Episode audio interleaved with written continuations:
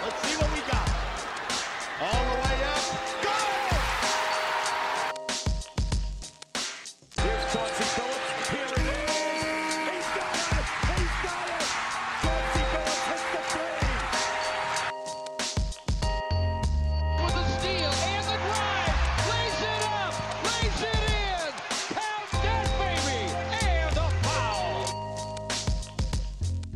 Bonjour à toutes, bonjour à tous et bienvenue dans les chroniques de Motor City. Les chroniques de Motor City, c'est votre podcast dédié à l'histoire et à la culture des trois Pistons. À chaque épisode, nous remontons le temps pour parler des moments et des personnages qui ont compté dans la vie de notre franchise préférée depuis sa création jusqu'à aujourd'hui. Nouvelle saison des chroniques de Motor City qui commence aujourd'hui. Si vous découvrez pourquoi pas le podcast avec cet épisode, eh bien je suis Winston, fan des Pistons depuis déjà le début des années 2000 et je vous raconte toute l'histoire ben, de cette franchise que j'aime tant en podcast depuis maintenant plus de deux ans. Cet épisode, c'est la 50e chronique de Motor City, ce qui veut dire que vous avez quand même 49 chroniques à rattraper, plus d'autres épisodes spéciaux, des hors-séries, le calendrier de l'Avent en 2020, etc., etc. On va dire qu'il y a du contenu si vous aimez les Pistons ou même si vous êtes juste curieux de l'histoire de la NBA. Globalement, avec les chroniques, je cherche aussi à aller ben, le plus loin possible. Et ce que je préfère, c'est explorer ben, des sujets qui ne sont pas souvent traités, ce qui nous a fait donc du coup déjà largement sortir du cadre des Pistons.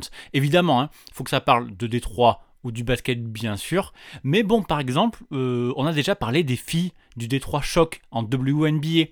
On a déjà parlé des équipes de basket professionnel à Détroit dans les années 40 avant l'arrivée des Pistons, où on a même parlé de Earl Lloyd, qui est un pionnier pour les joueurs de couleur en NBA, dont l'histoire dépasse très largement son court passage aux Pistons. Et d'ailleurs, pour la reprise, c'est un épisode un peu de ce style-là que je vous propose aujourd'hui. Aujourd'hui, on va parler basket, on va parler Détroit, mais on va pas forcément parler des Pistols. Oui, on va en parler, mais ce ne sera pas le cœur de notre podcast. Et pourtant, on va bien parler du centre névralgique, du cœur même du basket de la Motor City, un endroit qui n'est pas du tout la salle de basket des trois Pistons, mais un vieux gymnase situé dans l'ouest de Détroit, nommé Sainte Cecilia, connu comme The Saint pour les locaux.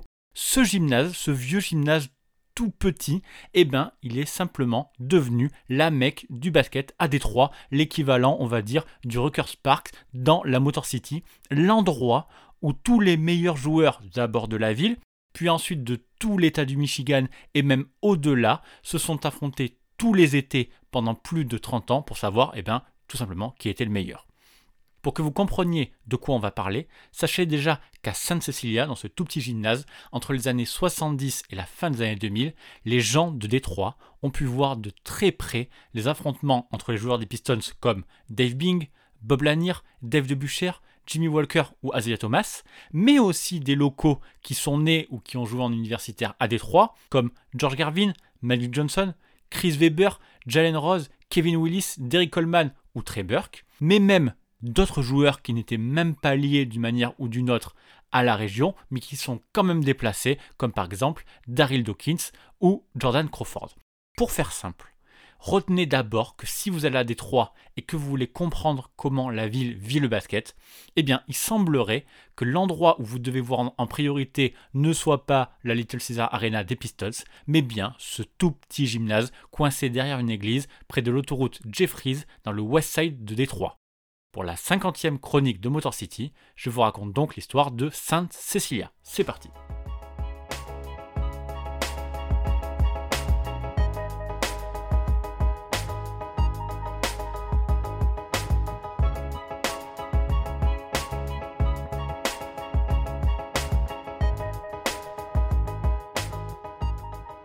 La première chose que vous devez savoir à propos de Sainte Cecilia, c'est que son histoire est liée à celle de la ville de Détroit. Si vous avez écouté toutes les chroniques, vous savez par exemple qu'en 1967, les États-Unis connaissent une vague d'émeutes pendant ce qui sera appelé plus tard The Long Hot Summer.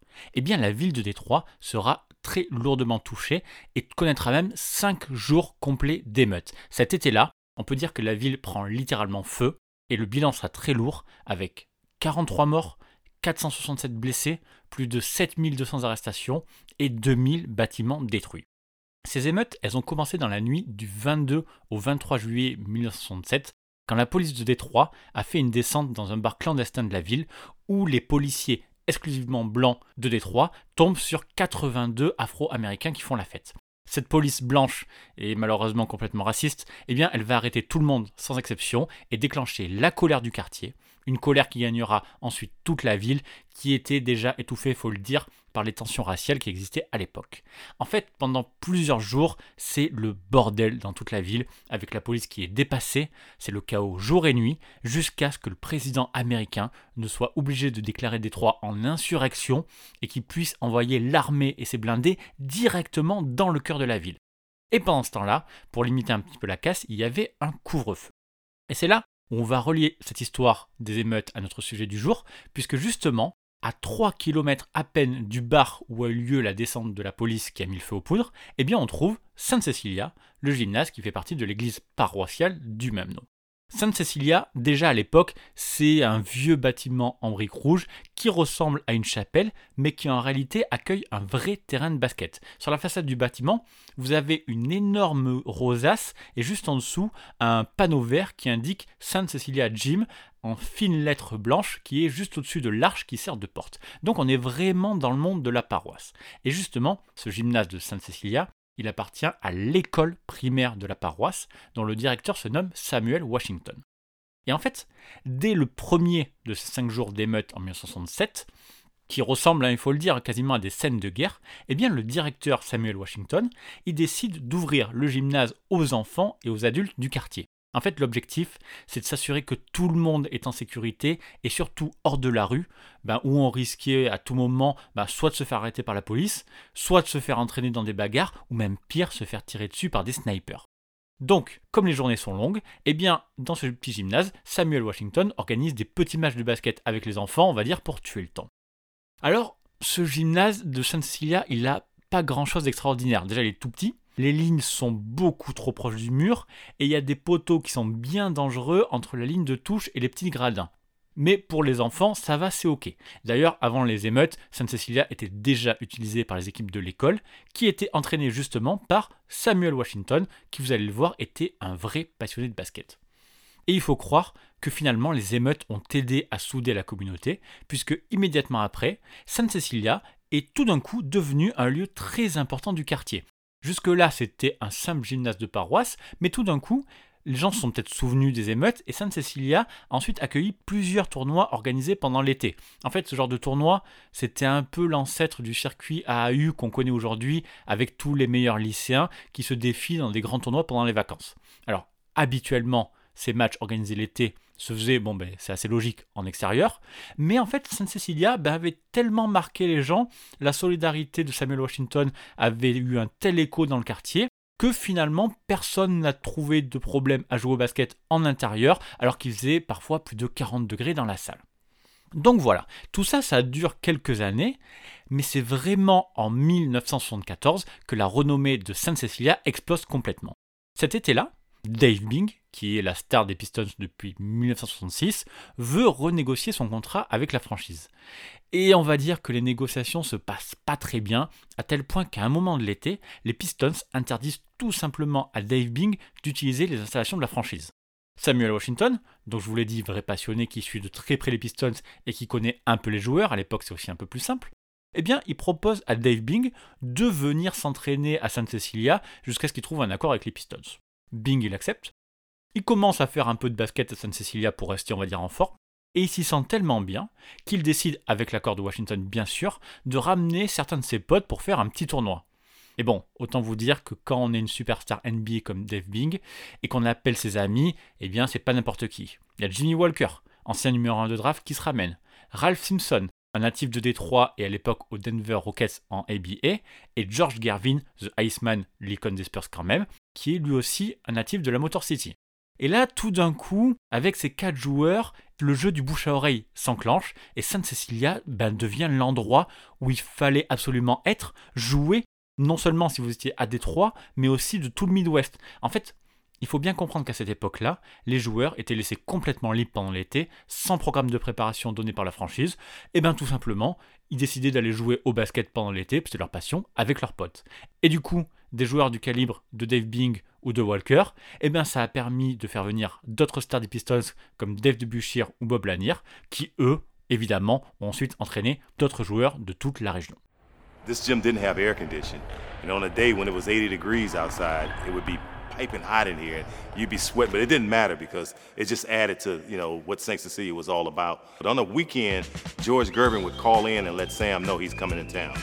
And the word would get out, the Iceman's coming in, you know. Mais cet été 74, Samuel Washington a également réussi un autre tour de force. Dave Bing, donc qui était en conflit avec les Pistons, hein, au point de plus être le bienvenu dans la franchise pendant l'été, eh bien il a également accumulé au fil des semaines de grève eh ben, pas mal d'amendes de la part de la franchise. Le principe de ces amendes à l'époque, c'était de reverser le montant à une association caritative ou à une bonne œuvre. Hein, croyez pas que ça allait directement dans les poches de la franchise. Eh bien, Samuel Washington, il a tout simplement pris son téléphone et a proposé aux Pistons de faire don de l'argent de Dave Bing à Sainte Cecilia, tout simplement. Et oui, ironiquement, là où Dave Bing passait justement toutes ses journées. Alors, on ne sait pas trop comment, mais la franchise a fini par dire oui. Et grâce à l'argent ben, des Pistols, grâce à l'argent de Dave Bing, entre guillemets, le gymnase a pu se rénover avec notamment un nouveau parquet où Washington a fait écrire la phrase suivante Where stars are made, not born. Qu'on pourrait plus ou moins traduire en français par Où les étoiles sont faites, pas nées. Voilà. En tout cas, avec son nouveau parquet et sa nouvelle réputation, eh bien, San Cecilia est désormais vraiment le cœur du basket à Détroit. Le week-end, il y avait les matchs officiels, d'abord les lycéens le matin, puis les joueurs universitaires dans la journée, et ensuite les matchs pro AM le soir.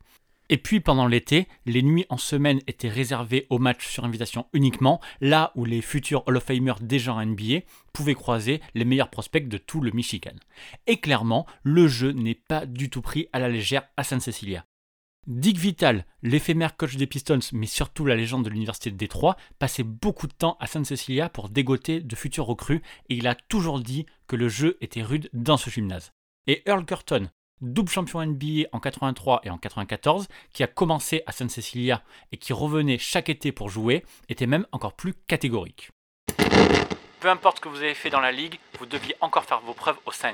Vous n'avez pas gagné vos galons en tant que basketteur de Détroit jusqu'à ce que vous ayez fait vos preuves à San Cecilia. Pour illustrer ça, on a par exemple Willie Burton, natif de Détroit, superstar de l'Université du Minnesota et choisi pick 9 de la draft 1990, qui a par exemple longtemps attendu avant de venir jouer à San Cecilia.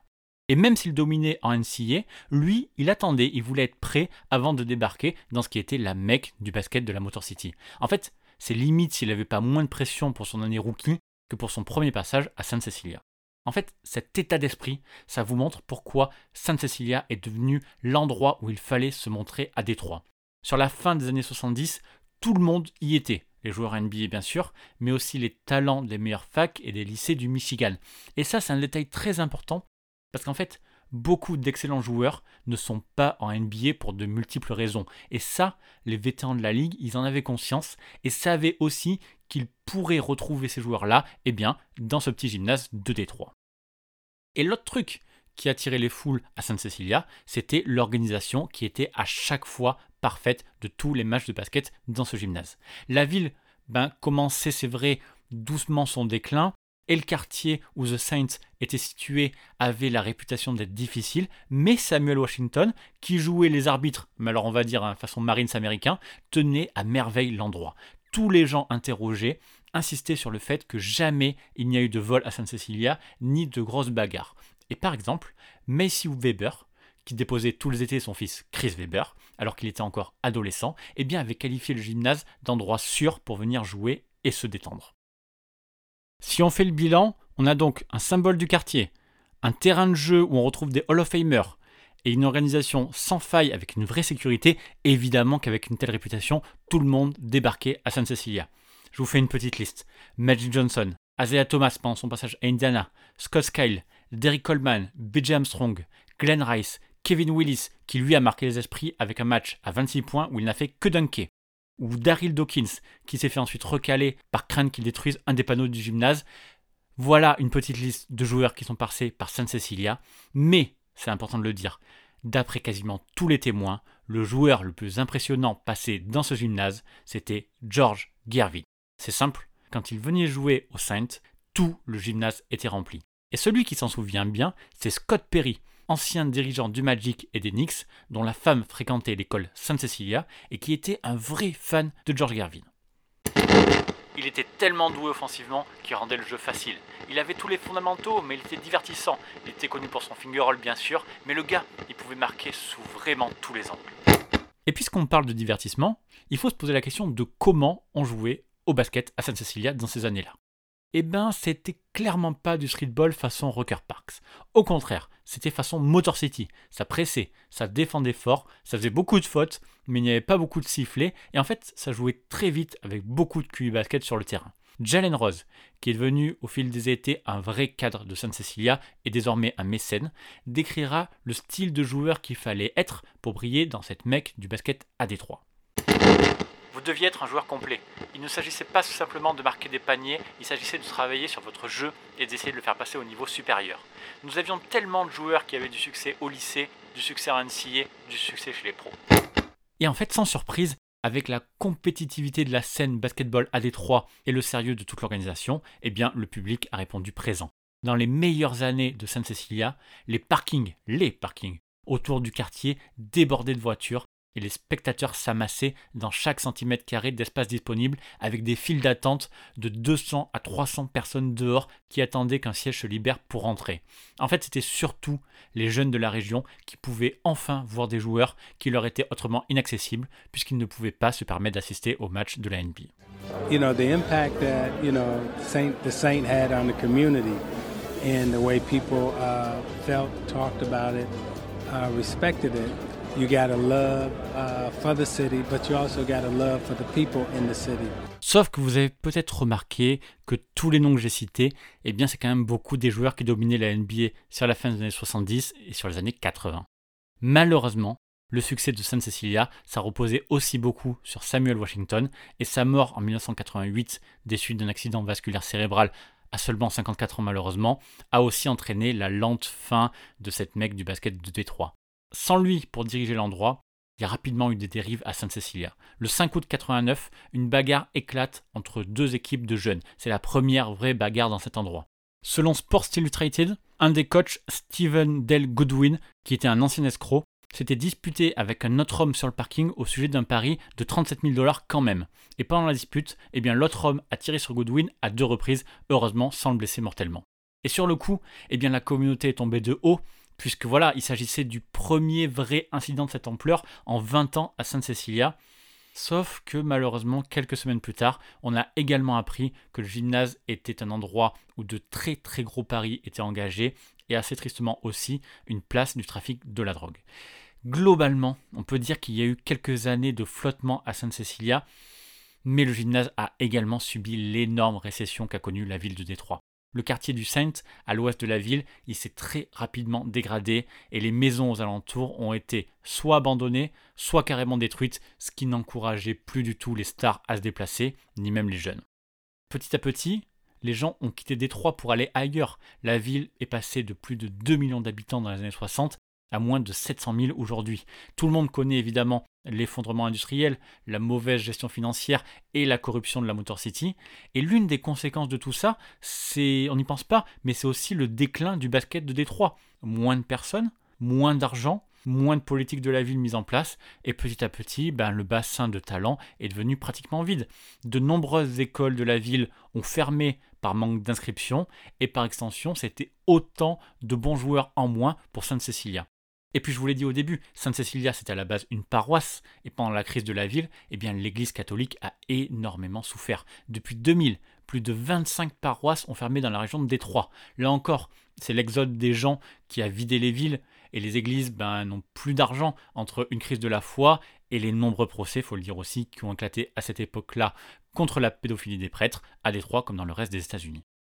Résultat, il n'y avait que 45 inscrits à l'école primaire de Sainte Cecilia pour l'année scolaire 2010-2011, contre plus de 500 lors des meilleures années.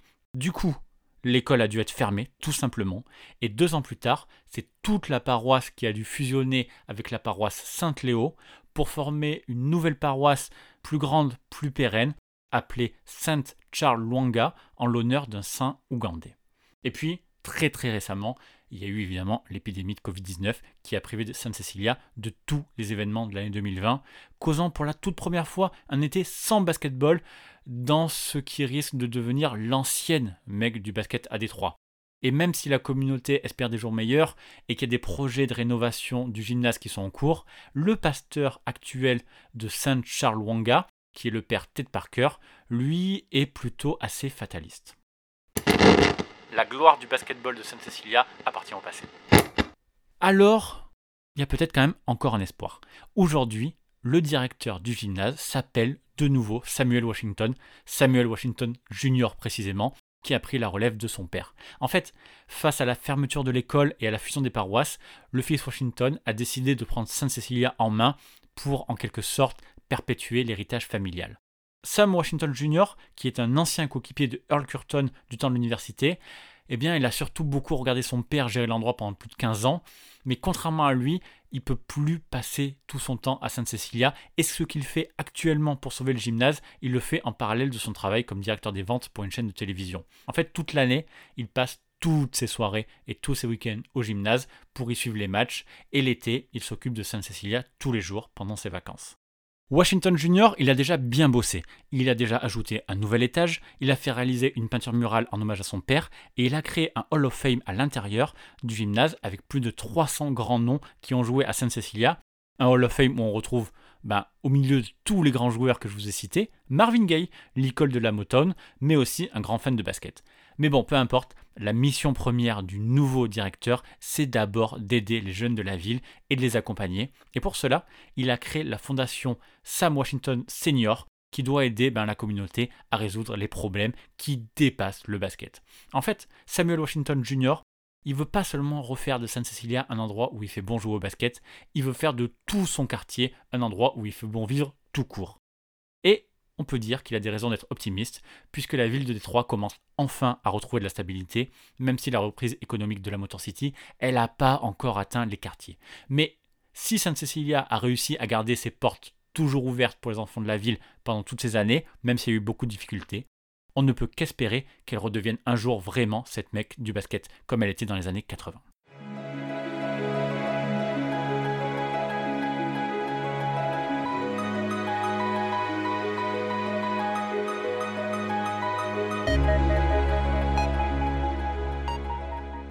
Et les Pistons dans tout ça, c'est vrai qu'on n'a pas beaucoup parlé. Eh bien, indirectement, on peut dire que la franchise n'a pas fait que du bien à Sainte Cecilia.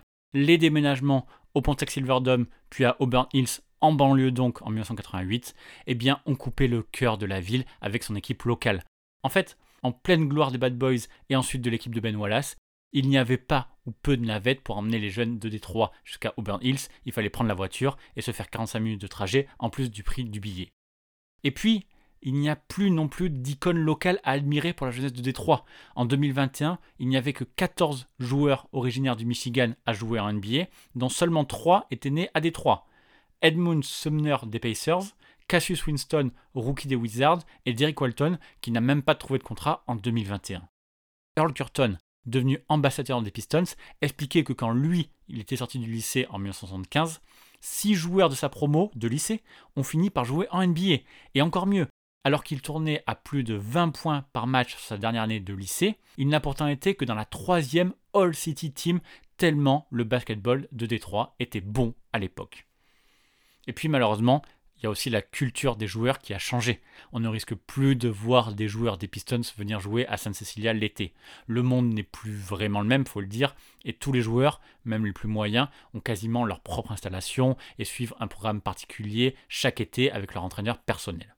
Et puis au-delà de ça, ils ne vivent même plus vraiment à Détroit, ou du moins ils passent plutôt l'été dans leur deuxième maison, par exemple en Californie ou en Floride. Mais malgré tout, je vous le conseille, si vous prévoyez un séjour à Détroit pour aller voir Ken Cunningham ou les autres, eh bien pensez vraiment à faire un tour à Sainte Cecilia. C'est sûrement là qu'on trouve le vrai basket de Détroit. Et peut-être que d'ici là, avec le retour des Pistons en centre-ville quand même, la reconstruction de la franchise et le travail colossal que Samuel Washington Jr. est en train de faire, eh bien, peut-être que San Cecilia ressemblera de nouveau à ce qu'elle était sur la fin des années 70. Voilà On arrive à la fin de ce premier épisode de la saison. J'espère que ça vous a plu. Merci d'être resté jusque-là. Et si vous avez découvert les chroniques avec cet épisode, eh bien vous avez un bon aperçu des sujets qu'on aborde dans ce podcast, même si je vous promets qu'on va très vite se reconcentrer sur les Pistons dès le prochain épisode. Voilà, pour bien commencer la saison, bah, vous pouvez mettre une note ou un commentaire sur Apple Podcast. Déjà, c'est très valorisant pour moi. Et surtout, ça aide à pousser le podcast et donc à le faire découvrir au plus grand nombre. Mais vous verrez, je le répète à chaque fois, le plus simple, sinon, c'est d'en parler autour de vous. C'est toujours le bouche-oreille qui marche le mieux pour Sainte Cecilia comme pour le podcast. Et puis, si jamais, pourquoi pas, vous avez déjà mis les pieds dans ce gymnase, j'adorerais avoir votre témoignage. On en parle sur Twitter, at MotorCityPod. En tout cas, merci à vous et je vous dis à très bientôt. Bye